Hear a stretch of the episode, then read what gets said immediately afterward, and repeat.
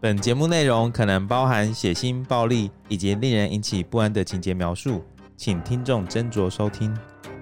有时候真实犯罪比推理小说更害人，而有时推理小说是真实犯罪的狂想版。嗨，大家好，欢迎收听《二之根你的犯罪研究日志》，我是 Troy，我是 Lucien。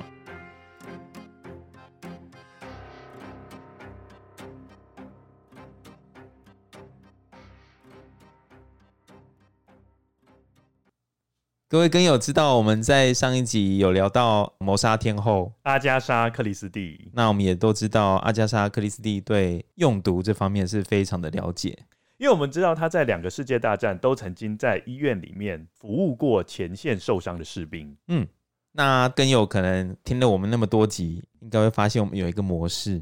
嗯，什么模式呢？那我们的模式就会是一集会讲推理小说。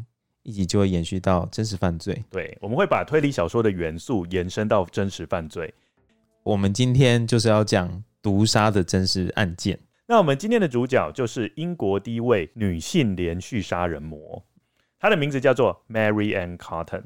她在一八三二年出生，所以超久以前哦。嗯，距离现在大概三百年。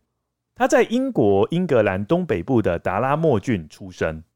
她的父亲名字叫做 Michael。母亲名字叫做 Margaret，嗯，他的父母亲生下他的时候大概是二十出头左右，嗯。嗯，他们住在一个煤矿村，几乎所有的男性村民都是依靠采集煤矿为生，那应该家里不是很好过，嗯，家里不好过。女性村民则是在严峻的环境中操持家务，嗯，Mary Ann Cotton 之后就简称 Mary 好了，好，嗯，Mary 的父亲 Michael 在 Mary 五六岁的时候就开始在煤坑里面工作。后来他们搬了几次家，但是 Michael 的工作都是没有脱离矿工这个职位。我看完整个故事，我发现就是他们整个家就是一直围绕在矿工，因为这个小村落就是因为矿业而兴起的嘛。嗯，你觉得他们这些矿工有没有受到善待？应该没有，因为生活条件应该很差。而且我们知道，三百多年前劳工的权益其实是很低落的。嗯嗯。因为矿工会跟雇主签约嘛，嗯，他们在签约到期后被分派到另外一个矿区是很常见的，所以变成说他们可能常常在搬家，常常需要搬家，嗯，而且我们都知道矿工是一个既危险而且又损害身体而且又低薪的工作，矿、嗯、坑的主人可以任意资遣他们，然后就会把他们赶出宿舍，这也是完全不能得罪老板，对，而且他们还会签一些不平等的契约。所以雇主可以任意支遣他们，但是他们却不能随着自己的意愿离职。不过矿工应该也是不太识字，对不对？欸，或许教育程度没有很高，对，所以他们可能会被雇主诓骗。不过更可怕的事情就是，其实我们会发现矿坑的主人他们无所不用其极，想要榨干他们的钱。就如刚刚 Troy 提到的哦，矿工他本身他的薪资很少了，然后他生活状况也很糟了。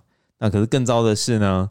在矿坑附近，通常是没有其他商店可以供这些矿工去买他们的生活必需品。矿工呢，他赚的钱就已经很少了啊，可是他又被迫在他们老板自己开的商店买生活必需品，而且他们老板还蛮没有良心的，他们会高价出售劣质的商品，这样子的话，他们就可以赚取更多的利润。嗯，然后他们甚至鼓励这些矿工能够赊账。那如果你赊账的话，你要偿还，你要用更高额金额再来还这个债务。这样的原因使得他们这些矿工通常都欠下了大笔的债务，当然没有办法脱离这个没有良心的雇主。这个在现代的话早就被告了啊！对啊，因为放高利贷啊，对，然后又过度劳役，薪水没有达到最低薪资，对，嗯，那是我们是用三百年后的角度来想啦。对啊，Mary Ann Cotton 的父亲在矿工中，他是担任 sinker 的工作，这个 sinker 是专门打通新的垂直矿井，因此需要高度技术性。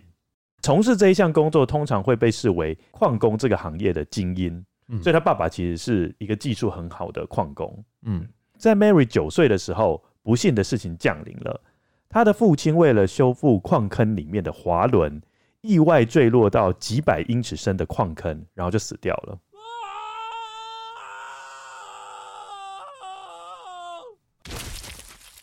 蛮年轻就死掉了。依照我们刚刚讨论的脉络，你觉得矿坑老板会怎么样处理这件意外？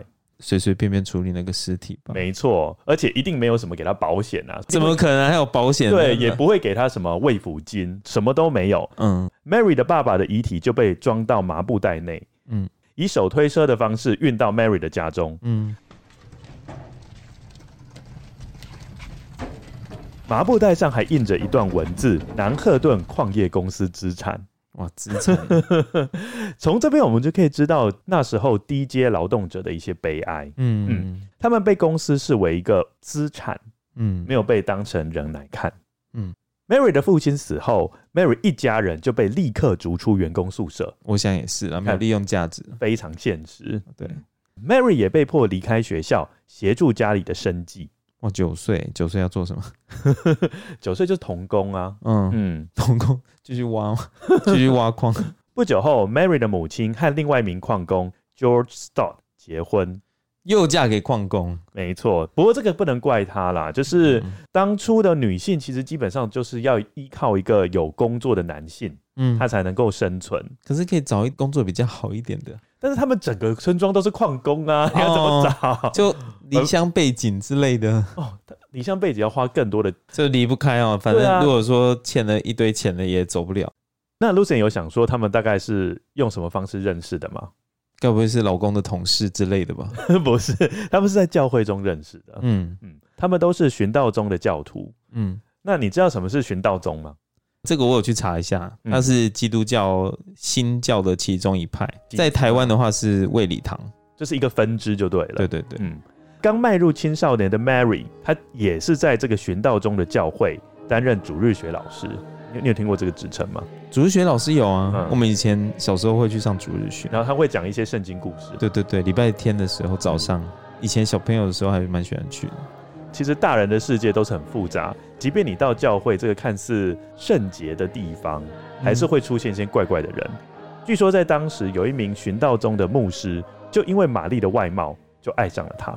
应该年纪差很多哎，牧师年纪都蛮大的，对，应该是年纪会差很多。牧师差不多年纪都四五十岁。嗯，Mary 有多美呢？大家可以去看一下成年 Mary 的照片。嗯，你可以去 Facebook 或者是 IG 粉丝专业去看一下。嗯，据说她的肤色偏黑。这在英国北方是比较少见的，所以也因此显得特别突出。嗯，应该是个黑美人吧，以他们的角度而言，黑珍珠。嗯嗯嗯嗯。Lucien，你觉得 Mary 面对有人在追她，嗯，她会答应吗？你说牧师吗？对，成为师母哦。嗯，应该不会吧？没有，其实 Mary 是很想要啊，真的哦，因为她的四周围都是跟矿工结婚，嗯、好不容易有一个不是矿工的人，哦、对。Mary 就想要把握机会啊，嗯、可以获得他的垂爱，这样子就可以脱离穷困。哎、嗯欸，不过其实那个年代，如果嫁给牧师的话，其实对当时的人来说是比较中上阶级的人了。对，你知道吗？后来其实那个牧师根本就没看上她了，哦、他只是看上她的美貌。哦、后来他发现 Mary 她是出身卑微，嗯、他就不太想要理她了。嗯，在 Mary 十六岁的时候，她被 Edward Potter 雇佣。哦，是哈利波特他们家？不是，是那个哈利的近亲。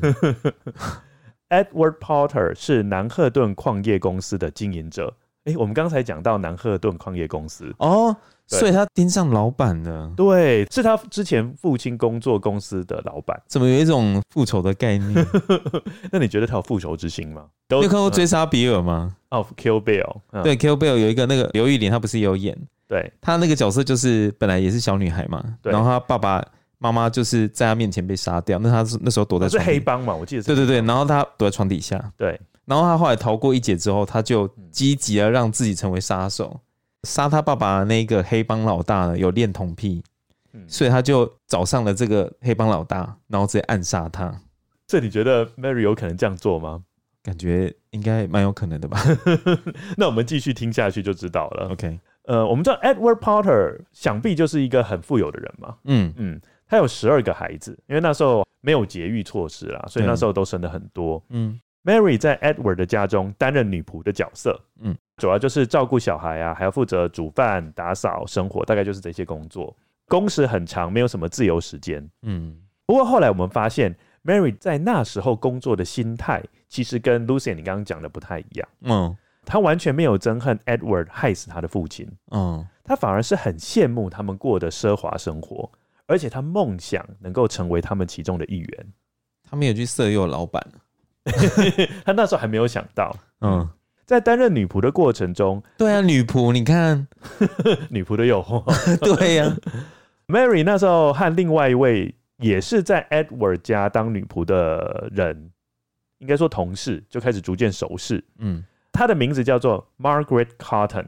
嗯，我们从 Mary and Carton 这个姓氏就可以知道，这两个人的友情会深深影响到未来 Carton 一家人的命运。他们有关系，血缘关系吗？是后来才会有，就是说他们目前还没有血缘关系，嗯，但是未来将会有血缘关系。当然，我们知道 Mary 不可能一辈子在 Edward 家工作嘛，嗯嗯。随着 Edward 家的孩子慢慢长大，他们就离家到寄宿学校读书，Mary 就没有必要照顾他们了嘛，Mary 就搬回家住，开始学习裁缝。嗯，刚有讲到寻道中的牧师嘛，对，当时那个寻道中的牧师就看上他嘛，对对。但是我们知道 Mary Ann Carton 因为她很漂亮，嗯，所以她一定还有其他的追求者。对，她在一八五一到一八五二年这一段时间，还没有结婚的 Mary 就怀孕了。是神迹吗？像 Mary, 像圣母玛利亚一样？没有啦，她有一个对象啦，嗯，她对象叫做 William。哦，嗯，年纪是比 Mary 大十五岁，嗯，但是和他父亲一样，William 也是一名矿工哦，又是矿工。对，不过我们更要注意的事情是未婚怀孕，嗯，因为未婚怀孕在那时候是一件很大的事情。哦，我想也是，对，很让人家难以启齿的事情，而且我会跟人家觉得落井下石，就是说啊，你们就是低阶级的，所以你们才会做这种事情。对，所以在一八五二年七月份，两人就在户政事务所很低调的完婚。不过这边要注意的就是，他们不是在教堂，哦，是直接在户政事务所。对，因为教堂就是一个非常公开，然后让大家都周知的事情。嗯、即使他们是很低调的结婚，嗯，但是周围的邻居还是难免会对他们闲言闲语嘛。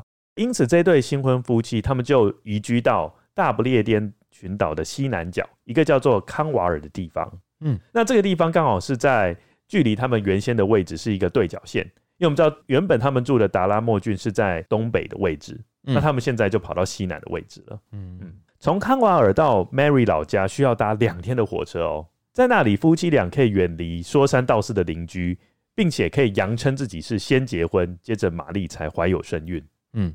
这一对小两口搬到西南角，其实是没有带妈妈一起过去的，嗯，就纯粹两人过去。玛丽她妈妈只有生她一个吗？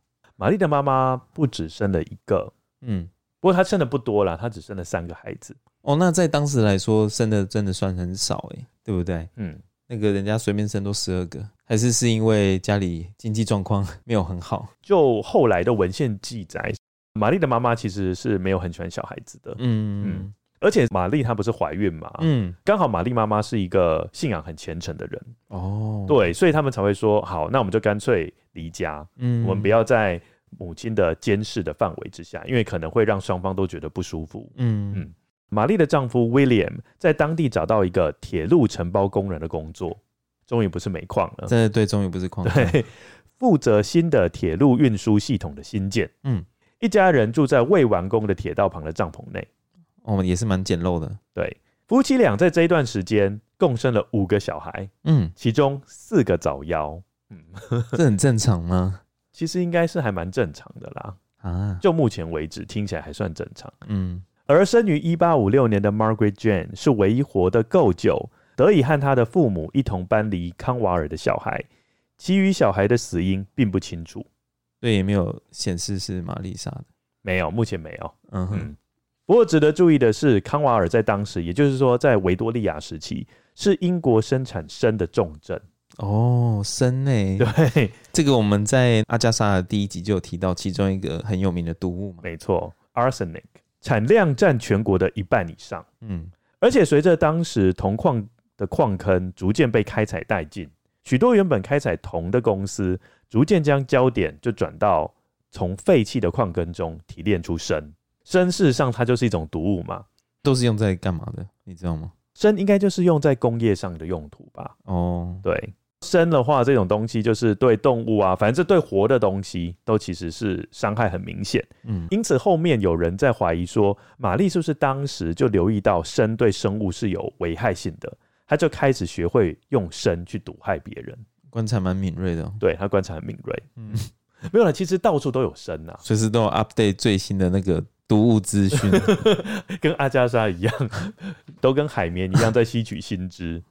砷其实基本上，比如说我们讲的砒霜，它其实就是砷，就是鹤顶红。对哦，鹤顶红就是砒霜哦，真的真的好。急性的砷中毒可能会导致什么症状呢？包括恶心、呕吐、腹泻、血便，或者是神经性的病变。最严重的会死亡哦。嗯嗯，如果长期低剂量的慢性砷中毒，会导致皮肤暗沉，而且在手掌、脚底跟躯干会长出小型的疣。如果是砷中毒的话，会皮肤暗沉呢。嗯，会不会玛丽事实上也是砷中毒？哦，有可能呢。刚不是有讲到玛丽有生一个孩子叫做 Margaret Jane 吗？这位孙女其实和玛丽的母亲，玛丽的母亲叫做 Margaret Stott，嗯，是有相同基督教的名字，都是叫 Margaret 嘛，嗯嗯，因此 Margaret Stott 就是她的母亲。有一次，她为了表示她的善意，她就特地搭了两天的火车到西南角去拜访玛丽一家人。嗯，在那个过程中，他们就尽弃前嫌，因此玛丽和她的丈夫就决定要跟着母亲一起回到。矿坑村，对啊，哦、要回去住这样子。那个那个村庄好恐怖哦，就是怎么都逃不离的感觉。哦，就是出去之后，但是隔不久又会像魔掌一样把你拉回去。It's a curse，是一个诅咒。对，这时玛丽成年时期的生活就是她幼年时期的复制。行，你看吧，你看，我刚刚就说了，因为她丈夫又回到矿坑村嘛，所以丈夫又只好又从事矿坑的工作。她就是在家里料理家务。嗯。因为当时有一个很有趣的法令，嗯、那个法令是说禁止已婚妇女工作。哦，他的意思说你就靠男人养就好了，所以也不能在家里刺刺绣、卖给自己绣的东西之类的。呃，那个或许是可以，但是你就不能到外面去工作，抛头露面。对，回到达拉莫郡，也就是他的故乡，玛丽在一八五八年九月生下了一名女婴，叫做 Isabella。嗯。一八六零年，四岁的 Margaret Jane 就是那一位唯一从西南角带回北部的孩子。她死于猩红热，从发病到死亡只经过了十五天。不过没有任何证据显示她是中毒身亡的。嗯，砷中毒其实会导致皮肤产生皮疹。嗯，这跟猩红热的症状其实差距还蛮大的。医生不至于会误判。哦，所以他这个可能就是真的因病而死掉的。嗯，那所以他那个时候应该是还没有开始下手，还没有开始下手。嗯，在 Margaret Jane 死后十个月，玛丽的另外一个孩子又诞生了。哦，他真的很会生。对，猜猜看，玛丽为这个新生的孩子取了什么名字？也是女生吗？对，也是女生。她又取了 Margaret Jane，是很想这个小孩吗？就说又取了跟之前才刚过世的孩子同一个名字，这样感觉有点恐怖。就是说啊，死了没关系，妈妈把你生回来的那种感觉。嗯、而当 William 就是我们刚刚讲的，她的丈夫转职哦，哎、欸，她丈夫转职嘞，哒哒哒哒哒，转职成蒸汽船的锅炉工哦，嗯，比矿工好了。他们一家又搬了，他们搬到新特兰的亨顿，嗯，也是在同一个郡呐、啊。对啦，也是在达拉莫郡啊，所以距离他的故乡其实并不远。嗯，嗯，在一八六三年七月，玛丽在亨顿生了一个儿子。叫做 John。当时 Mary 已经和 William 结婚长达十一年，他们生了八个孩子，八个孩子里面有五个在康瓦尔出生，嗯，就在西南角的五个里面不是死了四个吗？对，另外三个就是我们刚刚讲的 Isabella，嗯，还有第二个 Margaret Jane，对 对，还有接下来就是终于有一个儿子叫做 John，嗯，这一家人就是在亨顿就生活了一段时日，不过小儿子 John 在他一岁的时候就过世了。嗯嗯，死因是因为腹泻，不过这个呢，就是砷中毒的症状之一。OK，一般认为玛丽在这个时期，也就是玛丽在三十一岁的时候，就正式的转职成一位毒杀犯。哎、欸，是说他好不容易生儿子了，哎，为什么就是就是对，就立刻下手？对，反而是不是对女儿下手，是对儿子下手？这点我还蛮好奇。这个我真的不知道。对啊，我还蛮好奇的。嗯、不过玛丽其实是有动机的。嗯嗯。由于她的丈夫长时间出海，因为我们都知道她已经变成蒸汽船的锅炉工嘛。对，嗯，所以玛丽和当时的一位已婚的矿工 Joseph Natchez 发生了婚外情。哦，那 Joseph Natchez 是比玛丽还年轻很多岁的红发男子。嗯，持幼齿顾眼睛。每当两个人要开始秘密约会的时候，玛丽就伤脑筋了，因为她那时候有孩子嘛。嗯嗯，她那两个分别是五岁大跟三岁大的女儿，还比较好处理。嗯，哎、欸，这个就回答你说为什么会对。哦，Isabella 跟 Margaret，对 Margaret Jane 那个时候都是你五岁三岁，对，就是年纪比较大，嗯，因此就会比较容易找到朋友来代为照顾。嗯，但是不到一岁的婴儿 John 就对玛丽的约会行程来说就是一个累赘。哦，不到一岁的话就一定要妈妈照顾了，对，就是可能要亲妈妈照顾啊，然后不时要喂奶，对，喂奶啊这样子。嗯，不过还有另外一个动机，John 的死亡证明书。可以让玛丽领到一笔保险金。哦，东西为第金，还有为了情呐、啊，对，在普遍穷困的维多利亚时期，节育的概念并不普及，而且堕胎被视为非法的行为，因此杀婴的行为时有所闻，因为就是变成说他们家庭可能没办法照顾或者是负担那么多孩子，嗯，嗯，生了又没有办法养，对，那就只好把他杀了这样子，加上生又很容易取得嘛。而且中毒的症状和当时流行的伤寒十分类似，所以变成妇女就会常常用这一种方式来杀害婴儿。感觉那时候死很多小孩。对，所以英国国会还因此在一八五零年通过一个法案，它法案是规定低于十岁的孩子投保金额不能超过三英镑。三英镑很少哎，他为了就是要阻止杀婴的人数嘛，嗯，不然的话很多人就会开始为婴儿不断的投保，然后不断的把它杀掉。哦，对。Lucien，我们刚刚有讲到，其实维多利亚时期的生活其实是和生息息相关的。嗯，接下来我要在这边就是创造一个假想的中产阶级的一家人。嗯，然后我要把他生活中其中一小个片段跟 Lucien 你说，我们要从这个片段中发现说哪些使用的东西或者是接触的东西跟生有关。OK，好，就是一个假想的生活咯。嗯，男主人每天都会被孩子玩玩具的声音吵醒。玩具有用木头做的，当然也有绒毛玩具。男主人从卧室出来，在吃早餐前，男主人吃了几粒药丸。据医生说，这可以增加他的性能力。女主人也吃了几粒药丸，这可以让她的肌肤维持洁白。同时，女主人也在她的脸上涂上了保养品，以免脸上生脓包。中餐时，他们很享受地开了一瓶酒来喝。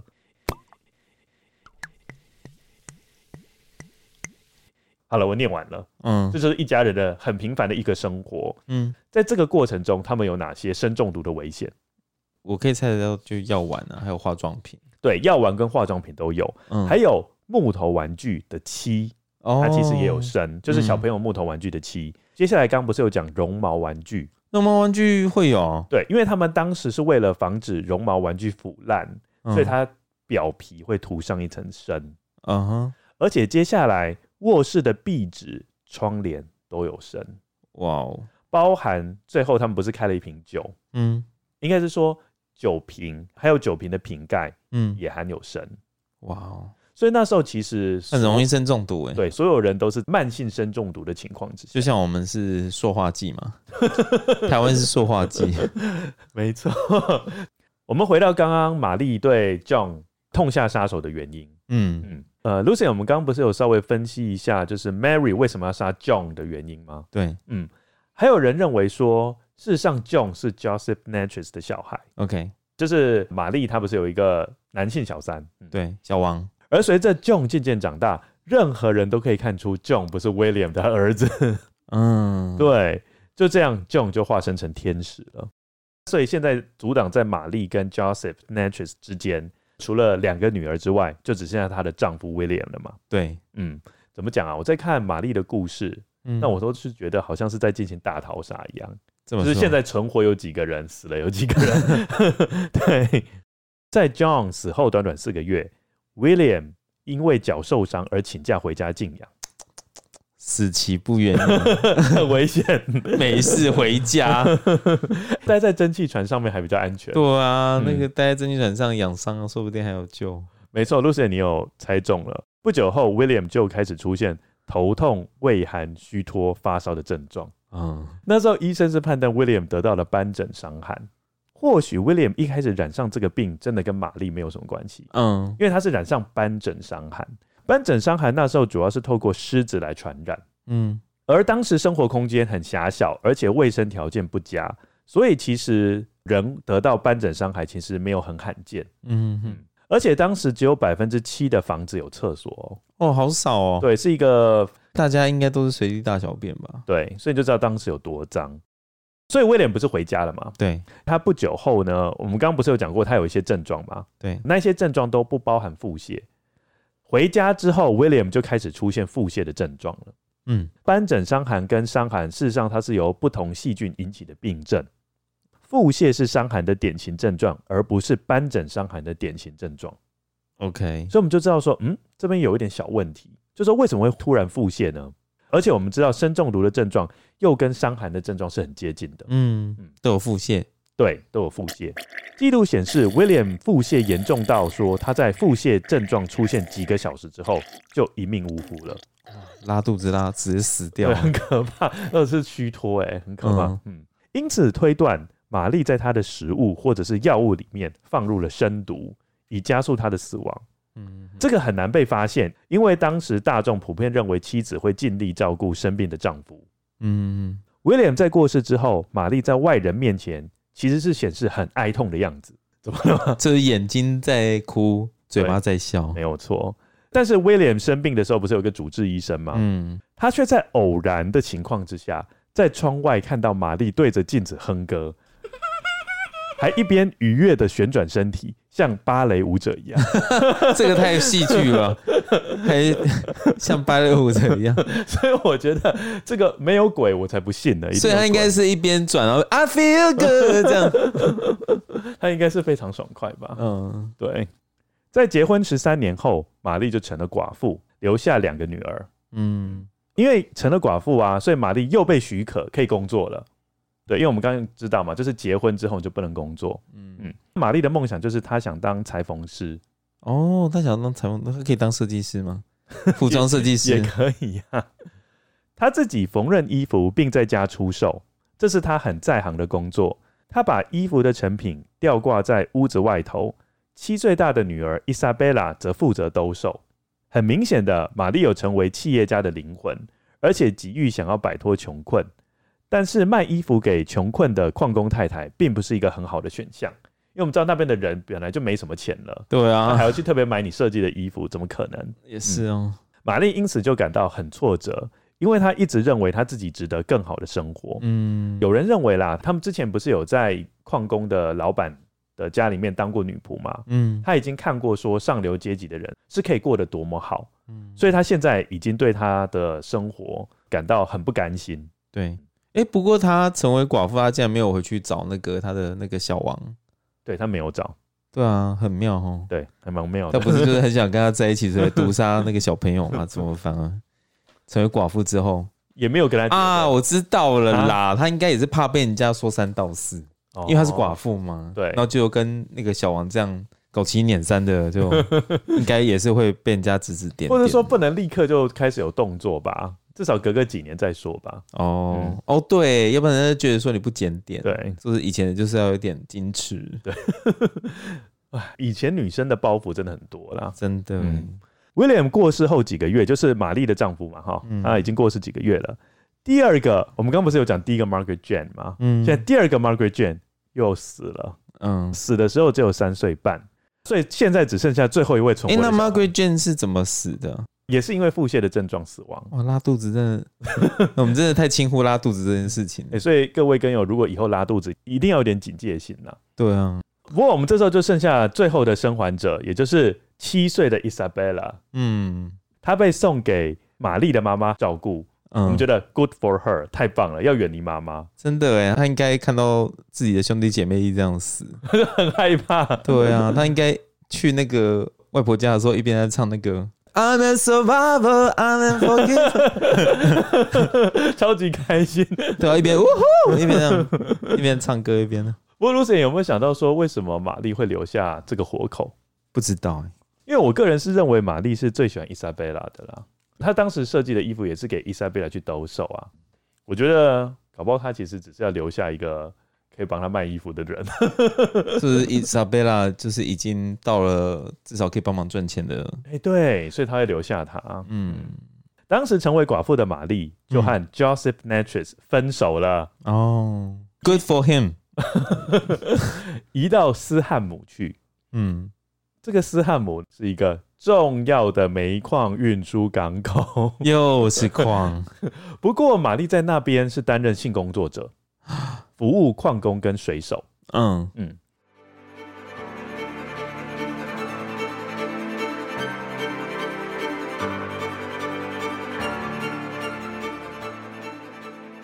一八六五年，玛丽回到桑德兰，在桑德兰从事护士的工作。哎、欸，跳好大、哦，跳蛮大的。但这个不表示玛丽已经获得足够的护理的训练。嗯，尽管当时医护关系因为南丁格尔的出现而出现了些许的改变，护士开始在社会上获得很大的尊重。那个时期刚好就是南丁格尔的时期。但在一八六零年代的英国，护士在医院基本上还是比较像女仆的角色。就是洗床单啊，替病患洗澡，分配物品，鲜少有从事实质上的医疗行为。玛丽在那边一天可以获得约四英镑的酬劳。虽然没有证据显示玛丽在那时候有毒杀病人，但是医院在某方面确实提供了一个训练毒杀犯的一个绝佳场所。真的哎，嗯，你看那个我们的谋杀天后，对，就是在那边精益求精。桑德兰医院并没有足够的资源去调查每一件死亡案例，因此没有人会怀疑伤寒病患因类似伤寒的症状而死亡。不过他那个时候的确也没有必要下手啊。嗯。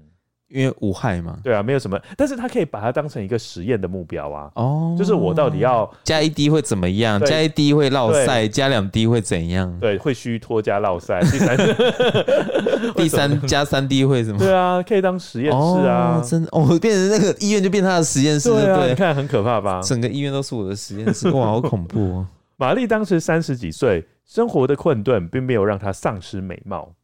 此外，男人很容易爱上在医院当中照顾他们的护士。哦，嗯，这边可以呼应一句话，怎么有点歪？每个男人内心都住着一个小孩子，都想被照顾。哦，是这样子啊、哦。对，哦，你知道讲这个？你没听过这句话吗？没有哎、欸。哦，这句我没有听过。好，好，没关系，那我现在讲了。嗯，在医院被玛丽照顾的 George Ward 便成为下一个拜倒在玛丽石榴裙下的对象。我狼狈戏啊，我狼狈戏，很危险。他们在一八六五年八月二十八号结婚，结婚典礼在圣彼得教堂举行。哎、欸，终于在教堂了。哎、欸，真的哎，而且还是圣彼得教堂哎。不过双方的朋友和家人都没有出席。嗯，主要原因是因为玛丽在七个月前才刚丧夫，而且她现在又立刻想结婚。哎、欸，七个月还不够久，很短。对啊，而且那时候要多久才可以结婚呢、啊？哦，七个月哦，我觉得七个月很短哎。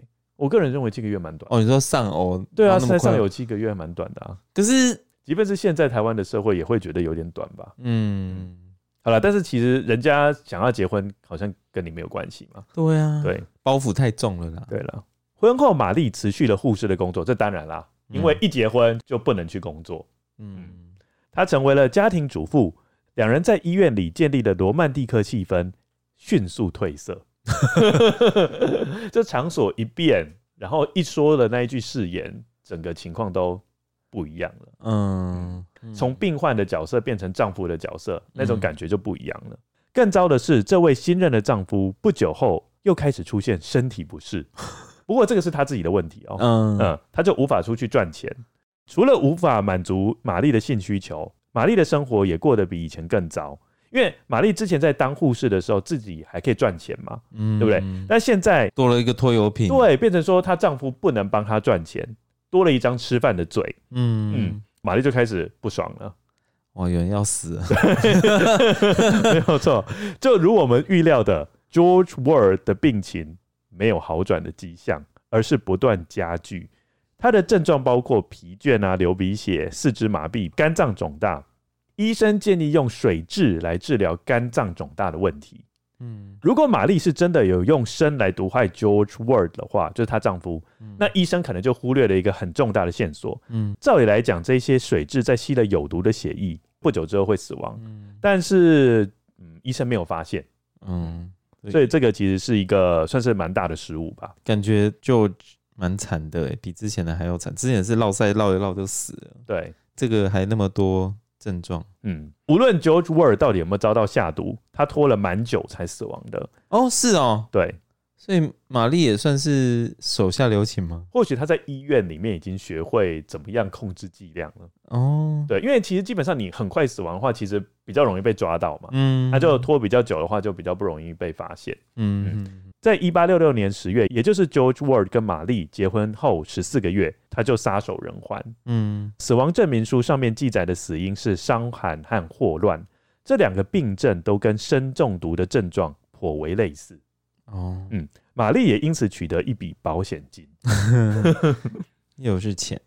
两度丧夫后，玛丽又再度投入职场喽，有没有很开心？又可以投入职场，又不知道要找哪一个下一个那个冤大头。没错，这一次是担任 James Robinson 的女管家。嗯嗯，既然担任女管家，就要住在人家家里面嘛。嗯，负责 James Robinson 太太从事的所有家务。这个听起来有点奇怪哦。那既然可以当女管家，应该表示这个 James Robinson 也是有钱人。嗯，这个主要原因是因为 James Robinson 才刚刚丧妻，嗯，他留下了五个孩子，因此他需要玛丽来操持家务。嗯，嗯，James Robinson 是比玛丽前两任丈夫都还富裕很多哦。他是造船厂的老板哦，那真的很有钱。对，很有钱。现在来说，造船厂的老板也是很有钱。没错啊，你看前面两个，要么就是。几乎都是矿工等级的嘛。嗯嗯。十九世纪的桑德兰，因为是运输煤矿的重要港口，这个我们刚刚有讲，它变成世界造船的龙头，数以千计的人就在这个产业链工作。James Robinson 就是这个产业链中的佼佼者。刚刚讲 James Robinson 不是才刚上期吗？对，刚上期当然心情会有点失落嘛。对，嗯，而且又加上 Mary 又很善于利用她的美貌来色诱这个年轻的主人。不久后，Mary 和 James Robinson 就开始同床共寝。哎、欸，主人，我帮你铺床了，就顺便躺下来，就顺便躺去。玛丽的野心绝对不仅于此，和 Robinson 发生关系只是起点。嗯，最终他是要取代 Robinson 的太太空出的位置。不过当时有一件事情阻挠了他。玛丽的母亲 Margaret Stott 罹患了肝炎，嗯、所以玛丽不得不返家照顾她。她那时候一定呕得要死。明明我们才刚跟 Robinson 的感情慢慢升温了，你竟然发生这种事情，害我要赶回家。我觉得以玛丽的个性，这种无所不用其极的方式，可能接下来玛丽有母母亲可能有危险。从前面这样听下来，对，因为她一定很超级不爽。只要有人挡在她发财的路上，那个 那个人就得死，是不是？没错。玛丽回到家后，发现母亲躺在床上，脸是蜡黄的，全身散发一股臭味。她的尿液呈现深褐色，而且发出诡异的味道。大便则是白色的，这些都是肝生病的讯号。不过，通常肝炎并不是一个致命的疾病，在接受适当的治疗就会好转。不过，我们都知道了，玛丽就是到哪里就会有人死掉，跟柯南一样。对，女柯南的化身。在玛丽返家照顾母亲后几个礼拜。原本快从肝炎病愈的 Margaret Stott 就过世了。嗯嗯，果然不出我所料。对，这边有几个疑点：肝炎的患者通常要饮用大量的水分，这刚好可以方便玛丽在水里面下毒。而且我们知道肝是一个排毒的器官，没有，肝是一个沉默的器官，也是下毒会让肝受到更大的负担，这是一个恶性循环。嗯，难怪玛丽的母亲一下子就一命呜呼了。嗯嗯。玛丽的母亲的死，也代表原本由她代为照顾的孩子，不是那个伊莎贝拉啊，完了，伊莎贝拉必须要重回玛丽的身边。No survivor，因为他继父他其实也不愿意再照顾伊莎贝拉。对啊，一定的，因为毕竟跟他没有血缘关系。嗯嗯。接着，Robinson 家中就开始发生一连串离奇的儿童死亡事件。我们刚刚讲 Robinson 自己也有孩子嘛，嗯，两位 Robinson 的孩子和 Isabella 就在一八六七年四月份的短短数天内相继死亡，死因都是伤寒。我们刚刚就讲嘛，伤寒跟砷中毒的状况就很像，嗯，照理来讲，在那么短暂的时间失去三个小孩，应该会造成警方起疑，嗯，但是在维多利亚时期，孩童的存活率我刚刚讲是很低的，成年人也是。当时的药物无法有效的对抗伤寒，这个可怕的疾病就是我们刚刚讲伤寒，它不是只有贫穷人家才会得病，皇室也无法幸免。举一个例子，就在一八六一年，维多利亚女王的丈夫 Prince Albert，他就是因为伤寒去世。嗯，所以等于说那时候医疗的发展程度是没办法赶上疾病的发展程度的。嗯嗯，还好我们不是在那个年代，对，不然的话小小，虽然我们现在有 COVID nineteen，不过 COVID nineteen 大家都很卖力的在研发疫苗。对啊，至少没有像伤寒那么恐怖，可以用生的方式去假装自伤寒。我们推测玛丽杀害这三个孩子的动机，可能有以下几个原因。第一个是懒惰。因为我们知道玛丽现在是在 Robin 的家里面担任管家的工作。哦，有五个小孩，对啊，那人如果越少的话，那他不是就是可以做越少事？哦？又有伊莎贝拉，所以有六个小孩要顾，对啊，变成说他跟 Robinson 相处的时间就被占据掉啊，嗯，要去照顾小朋友啊，哦也是，所以就是多杀几个是几个这样子，哦也是，平常应该就是假装很爱他的小孩这样，对，啊、很疼爱这样，没错，但是骨子里都是打另外一个歪脑筋，嗯。另外一个，如果他的孩子跟 Robinson 的孩子同时都过世了，他就可以假惺惺的和 Robinson 互相抚慰失去孩子的痛苦。OK，这可以让他跟 Robinson 产生更多情感上的连接，惺惺相惜。对，就更能攻克他的心。等于说他在打心理战。嗯，不觉得他蛮厉害的吗？还蛮厉害的。他在一八六七年八月怀了身孕，并如愿的和 Robinson 结婚。嗯。哎、欸，又生下了一个小孩哦、叫做 Margaret Isabella Robinson。他一定没有念什么书，所以他怎么名字取都是这些东西，这么换顺序，生到都不知道要叫什么名字，只能一直重复。我觉得这个很好笑。那个有人的想法跟你不一样，真的吗？呃，对，后面的犯罪学家是认为说，玛丽之所以让孩子取相同的名字，嗯，主要原因是因为他可以一次一次。反复回味杀害他们的过程，这个就是一个连续杀人魔的一个特征。又或者他是不是很讨厌他妈妈？哦，就娶 Margaret 嘛？对啊，他已经杀死两个 Margaret，Margaret Jane 嘛？哎，两个 Margaret Jane，现在又再娶一个 Margaret Isabella Robinson。对啊，对，有可能 Margaret Isabella Robinson 并没有活过隔年的六月，所以他真的很讨厌 Margaret。在医生尚未做出诊断前，他就死于。痙攣，痙攣，我们刚刚就讲嘛，它是一个急性砷中毒的症状，因为这个就代表说孩子已经发生神经性的病变了。嗯，一年后，也就是在一八六九年，玛丽又生下一名男婴，取名叫做 George Robinson。嗯，就这个名字也很耳熟诶，前面有讲到对不对？就她才刚杀死的那个丈夫啊，哦，第二任丈夫，嗯嗯，第二任丈夫的名字叫 George Ward。看来，只要是 Robinson 没有发现玛丽是毒杀孩子的凶手，这一家人就会幸福快乐在一起，直到永远。那你猜猜看有没有？应该没有，没有，当然是没有。不久后，Robinson 就和玛丽分手了。嗯嗯，这个不是因为谋杀案的问题啊，对，而是他发现玛丽背着他动起家里财产的歪脑筋。嗯，他发现玛丽开始篡改家里面的账本，让 Robinson 的财产看起来比实际上来的多。玛丽又偷偷从银行账户提走了五十英镑，这个以今天的价值来算是超过两千英镑，差不多十万，对，十万块，快十万块，并冒用 Robinson 的名义再借了六英镑。他拿了许多家里面值钱的东西去典当，并把 Robinson 所有的衣服当成是担保，借了一笔巨款。我们到现在都还不知道为什么当初玛丽需要那么多钱，嗯，是不知道的。不过我们可以知道的是，就是玛丽其实。没有爱上 Robinson，嗯，就把他当做利用的工具。对，而且他甚至把 Robinson 当成一个随时可能会揭穿他假面具的仇人。他也预知到这个家可能终有一天会崩溃，因此他就预先准备了私房钱，让他可以随时逃离这个家。等于说他都已经预备好接下来会发生什么事。他是一个老谋深算的人。嗯，那这样他难怪得不到幸福啊！他已经预设太多立场了，嗯，就认为说反正到时候一定走不下去，对吧？嗯。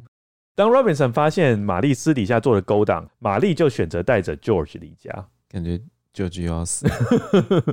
不过我们知道一件事情，玛丽显然她是不喜欢小孩的嘛，觉得为什么她要带 George 一起走？感觉是一个筹码。嗯，没错，因为后来玛丽确实回到 Robinson 的住所来寻求和解，嗯，却发现大门的锁已经换了，房子已经人去楼空。Robinson 显然已经搬家了。哎、欸，还好呢，要不然 Robinson 是下一个死掉的吧？我在想。对对对，好险他有，是不是很机智？跟他在一起结过婚的都都死啊。对，呃，我跟各位跟友爆个雷，就是所有跟玛丽结婚的男人最后都会死，就除了这个以外，除了 Robinson 以外。侥幸存活，刀口余生。那真的是上辈子有烧好香。对，现在有一个人就很惨了，就是 George，嗯，因为 George 他就不再是一个筹码了。对啊，嗯，因此玛丽把 George 留在桑德兰，托朋友代为照顾，自己只身一个人投入职场。但是这边要知道，就是其实他们两个，就是玛丽跟 Robinson 还没有离婚哦。哦，还没有离婚，还没有离婚，他们只是分居了。嗯，嗯，而 George 最后辗转。回到 Robinson 的怀抱中哦，回到爸爸的怀抱中，那就安全啦。对，没错。哎、欸，这个很像什么啊？从鲨鱼里面逃出来的感觉，真的哎。对对，从鲨鱼嘴巴逃出来，对，从鲨鱼嘴巴逃出来，摆脱了需要心力照顾的婴儿。这时候的玛丽终于尝到了一丝自由的气息，看似要以独立的女性身份展开新生活。但在维多利亚时期，失去男性庇护的女性，事实上是不容易生存的。嗯嗯。以当时玛丽的身份地位和收入，要主动跟 Robinson 离婚是一个不可能的选项，因此玛丽开始动起重婚的念头。哎、欸，不过我很好奇，他那个时候不是我们刚刚有讲他偷偷拿了一些钱走、啊，对，不知道有没有被追回了。哦，嗯，我想说他靠那一笔钱应该也可以活个一阵子吧。对，这时有一个适合的男人出现了。嗯。你还记不记得我们在之前有讲，就是玛丽曾经一开始是在 Edward Potter 担任女仆嘛？她不是有认识一个同事叫做 Margaret Cotton 吗？对，嗯，透过 Margaret Cotton 的介绍，她把他的哥哥 Frederick Cotton 介绍给玛丽认识。这个妹妹是人不清，嗯，和 James Robinson 的状况很像。Frederick Cotton 他也是刚刚丧妻，而且有四个孩子，其中一个也才刚病故。Frederick Cotton 是一名煤矿工人，又是煤矿，担任所谓是 Hewer 的工作。嗯，那 Hewer 是什么呢？就是负责将矿场中的岩石跟矿物质松动，是一个最吃力不讨好的工作。嗯，等于说完全是靠劳力啦。对，嗯。那你觉得 Frederick 会逃出玛丽的手掌心吗？哎，几率不高，对不对？都已经叼到口上，叼到口中了，应该就很难逃出来了。在一八七零年。Frederick Cotton 和玛丽伪称自己是圣安德鲁斯的居民，在位于市中心的圣安德鲁斯教堂结婚。他们选择在市中心的教堂，主要原因是因为人口很多嘛，而且很复杂，比较不容易穿帮。嗯，根据统计，在一八五二年到一九零四年，英格兰和威尔斯地区每年大概都有五百对新人重婚。嗯，人数众多，就算被逮到，其实行者也十分宽容。通常在监狱关不到一个月就会被释放。嗯，玛丽和 Frederick Cotton 结婚一个月后，玛丽说服 Frederick Cotton 针对他还存活的两个孩子保险。我们这一听就知道两个孩子命不久矣了。两个孩子名叫 Frederick 跟 Charles，嗯，当时分别是八岁和四岁大。OK，Frederick Cotton Senior 则已经有投保了，就是爸爸已经投保了啦。嗯哼，嗯，五个月后，玛丽又生了一名男婴，取名为。Robert Robson Cotton，OK，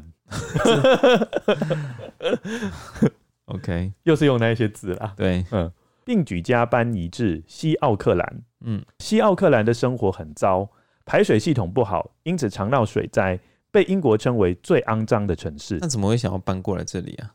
因为玛丽有一个无可告人的秘密。嗯，就是他数年前不是有个情人嘛，就是那个红头发的 Joseph Natures，、嗯，他就住在这一区。哦，而且他当时已经刚刚丧妻，是一名官夫哦，所以他炮友住在这里啦。对，其实就是这样，不然的话那么脏的地方谁也不想去啊。那哦，好了，那个 Frederick 也是太放任他了吧，就让他搬来这里那么烂的地方。Frederick Carton 在当地找到了一个矿工的职位，他也是当继、哦、续当 Hewer 啊，就是去松动那个矿土。嗯、但工作不久后就生了重病。在一八七一年，因为伤寒和肝炎病逝，玛丽取得一笔为数不少的保险金。我一点都不惊讶。我们稍微盘点一下，玛丽的第一任丈夫跟她撑了十三年，嗯，第二任立刻减为十四个月，嗯，嗯，第三任侥幸逃脱，第一任真的是真爱吧？对，是不是？William 算是还算是真爱。对，第四任的话就十二个月而已。那 Frederick 真的是也很可怜，他妹妹把这个介绍给他，他一定很死前很怨恨他妹妹吧？如果他知道真相的话，玛丽真的很奇怪，要既然这样，干嘛要结婚？就直接自己搬来跟炮友这边住就好啦。但是如果跟炮友住的话，那就没有多一点人可以杀哎、欸。哦，你说就没有保险金可以领？对啊。你真的你真的完全站在他的角度，你帮他 帮他设想了。没有，现在就是在思考嘛，就是反正他的角度很简单啊，就是哪里有钱哪里就去啊，嗯，就要做什么事啊。嗯、好，接着我们想想看故事会怎么走向。你觉得玛丽接下来就跟 Joseph Natchez 会结婚吗？嗯，应该是会吧，因为都为了他搬到生活环境那么糟的地方。我们再继续接下来讲下去。嗯，接着玛丽又变寡妇了。对，接着玛丽又变寡妇，所以她又可以回国去当。护士，哦，对不对？她在医院里认识了一个家境明显比较富裕的对象，名叫做 Quick Manning。嗯，Quick Manning 在当地的皮球厂担任税务人员。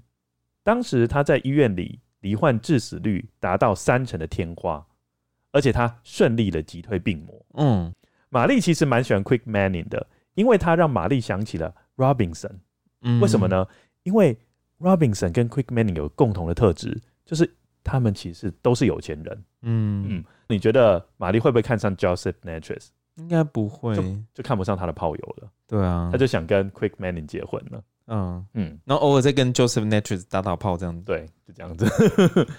于是 Joseph Natchez 和几个孩子反而又成为了阻碍。嗯，在一八九二年三月十日到四月份，这几个人很快都死了，很快的料理了他们。当然，死因都和砷中毒的症状很相似。玛丽获得相当于现在五百英镑的保险金。哇，五百英镑哎、嗯！而虽然 Quick Manning 能够顺利击败天花，我们刚刚不是有讲了吗？嗯，击退病魔。对，但他却无法击退玛丽。毕竟玛丽的功力已经比他强大太多了嘛。嗯，因为他已经获取了非常多的经验。OK，嗯，经验值爆高。玛丽成功怀了 Quick Manning 的孩子，真的很厉害。对。其实我觉得在整理这个资料的时候，每整理一段就觉得很无言。嗯、我就觉得说，维多利亚时期的男人到底都怎么了？对啊，怎么会那么好骗呢、啊？而且那时候时代那些资讯应该都很落后，就是资讯的流通应该都很……因为我们刚刚讲嘛，重婚事实上也是很难被找到，因为他们当初户籍资料也没有保留的很完整。嗯，对，所以各种不同的犯罪都层出不穷啊。嗯嗯，而且今天在讲这一集的时候，我就想到我们的。玛丽罗姐，两个玛丽都是很漂亮的，对，他们的状况是完全不一样。对，就是这个玛丽根本就是一个复仇天使，这是第一个，因为那个感觉就是第一个玛丽挂掉了，然后她现在投胎回来，变成了复仇天使，因为她被人家干掉，对，呃，都不爽。哎，他们年代有差很多吗？他们年代差蛮多的哦，一个是一六多。哦，那真的哎，大概差了两百年，说不定真是玛丽投胎转世，变成复仇天使。现在你看，一开始的玛丽是一六多嘛，嗯，那现在是一八多，嗯，就差不多隔两三百年，两三百年就会打一次，所以现在差不多他又要来了。各位男生们小心了，碰到玛丽的人要特别小心。嗯。